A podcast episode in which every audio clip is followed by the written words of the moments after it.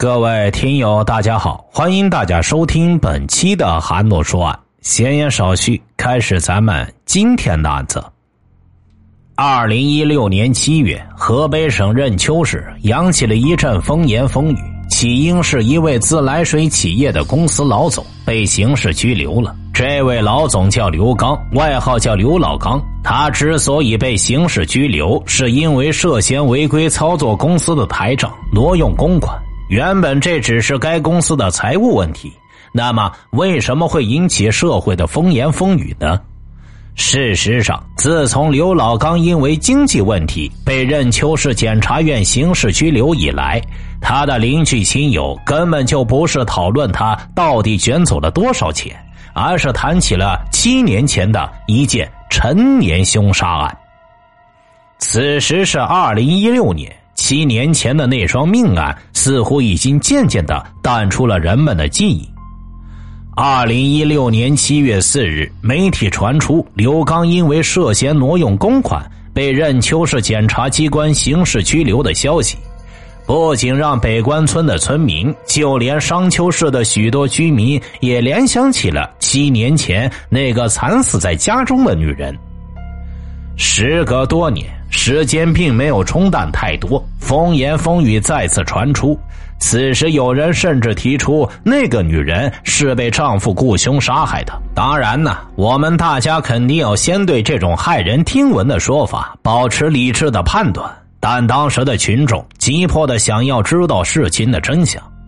这时，任丘市公安局的书记收到一条来自群众的短信。短信的大意是：当年刘老刚妻子的死另有隐情，要求公安局一定要不惜一切代价找出真相，给群众一个说法。凶手多年没有落网，确实会导致当地的居民人心惶惶，久而久之，还会损害人民群众对任丘市的社会治安失去信心，缺乏安全感。还会影响当地有关部门的公信力。相信这条短信让相关部门都知晓了群众对这桩命案逼迫的强烈意愿。大家的看法就是一定要找到真凶，给大众一个真相和交代。那么事情的真相到底是什么呢？买凶杀妻的说法孰真孰假？难道当年刘刚和妻子的感情真的已经到了决裂的地步了？这件凶杀案发生在二零零九年五月二十五日的河北省任丘市。当天晚上十点左右，家住北关村的刘强回到家时已经很晚了。推开家门前，他还内心忐忑，担心母亲会唠叨他。但是当他踏进客厅的一瞬间，刘强就被眼前的血腥景象给震惊了。因为他的母亲王小芳倒在了血泊当中，鲜血已经浸染了妈妈的衣服和凌乱的头发，地板上也全都是血迹。此时的刘强悲痛且恐惧，他瞪大了眼睛，愣在了原地，连客厅都不敢迈入。刘强不敢继续发冷，立刻拨打了幺幺零报警电话。紧接着，刘强又给父亲刘刚拨打了电话。听到父亲的声音，刘强颤抖着说：“母亲出事了。”与此同时，周围听到动静的邻居也都赶过来帮忙。任丘市公安局赶到现场时，也被眼前残忍的犯罪现场震惊了，因为被害人身中近二十刀，锐器造成的致命伤遍布全身。法医见过勘验后，确认死者全身被锐器扎了十七刀，致命伤分别在前胸、头部等。就在这时，死者王小芳的丈夫刘刚赶到了家，看到眼前的一幕，刘刚一下子瘫坐在地上。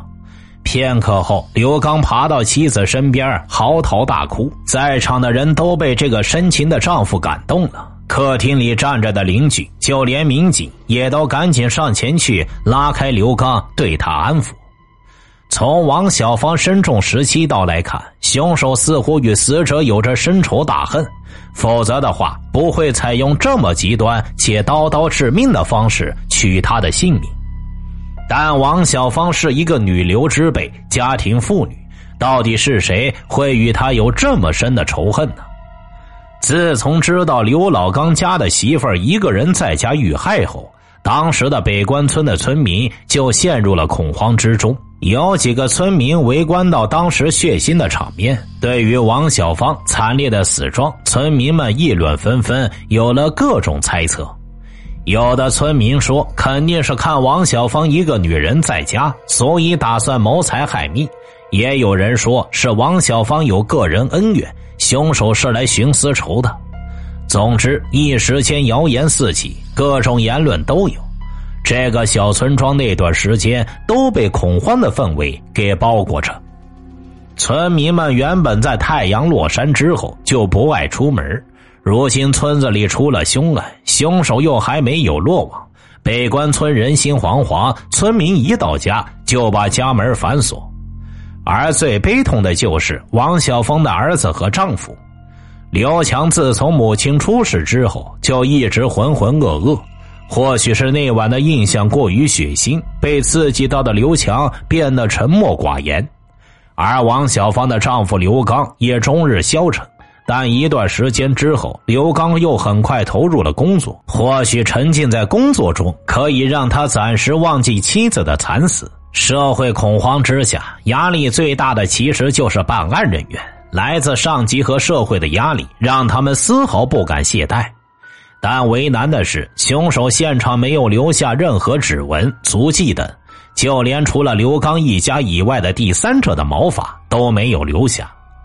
刘刚家的地板都已经快被任丘市公安局的刑侦大队扒开来看了，但不管复勘多少次，还是没有找到任何嫌疑人留下的线索。而且大家也知道，在二零零九年，街道上的监控探头还没有普遍。更别说是一个小小的北关村了。嫌疑人作案之后溜之大吉，像是一滴水躲进了海洋里，一点线索都没有给警方留下。当年的任丘市公安局组织了大量的警力，对周边的好几个村镇县都挨家挨户的去走访，但是还是一无所获。就这样，这桩凶案就成了悬案。七年来悬而不破，凶手到底是谁？难道真的是她的丈夫刘刚所为？七年后，王小芳的丈夫刘刚被刑事拘留，也让这起悬案有了新的思考方向。但是，当年不少的村民都说，刘刚和妻子的感情非常好，夫妻俩一直是和谐甜蜜，很少看到他们两个闹矛盾。如果真是这样的话，那么为什么会有人觉得刘刚会对妻子下此毒手呢？经调查，原来刘刚和妻子王小芳相识于一九八三年，年轻男女相谈甚欢，一见如故。两人熟识之后，都觉得对方很合眼缘，很快就互生情愫，都觉得对方就是自己要找的另一半。于是，刘刚大胆求爱，很快两人就步入了婚姻殿堂。刚刚成婚的那几年，刘刚和妻子蜜里调油，十分恩爱。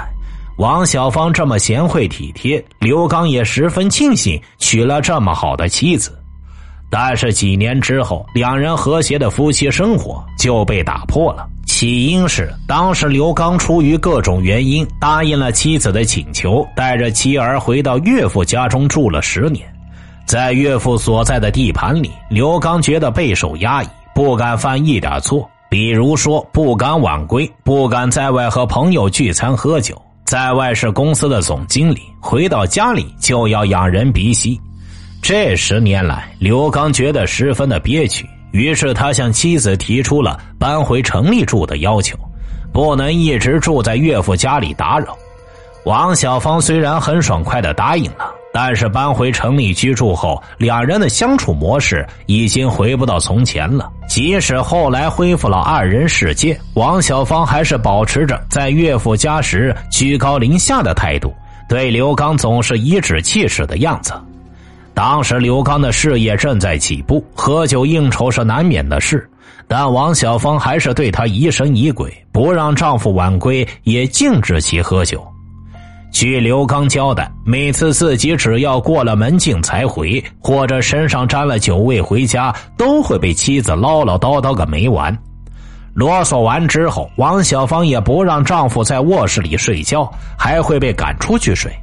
那时的刘刚可以说是经常整宿整宿的睡不着觉。妻子的脾气越来越大，刘刚也愈发无法忍受。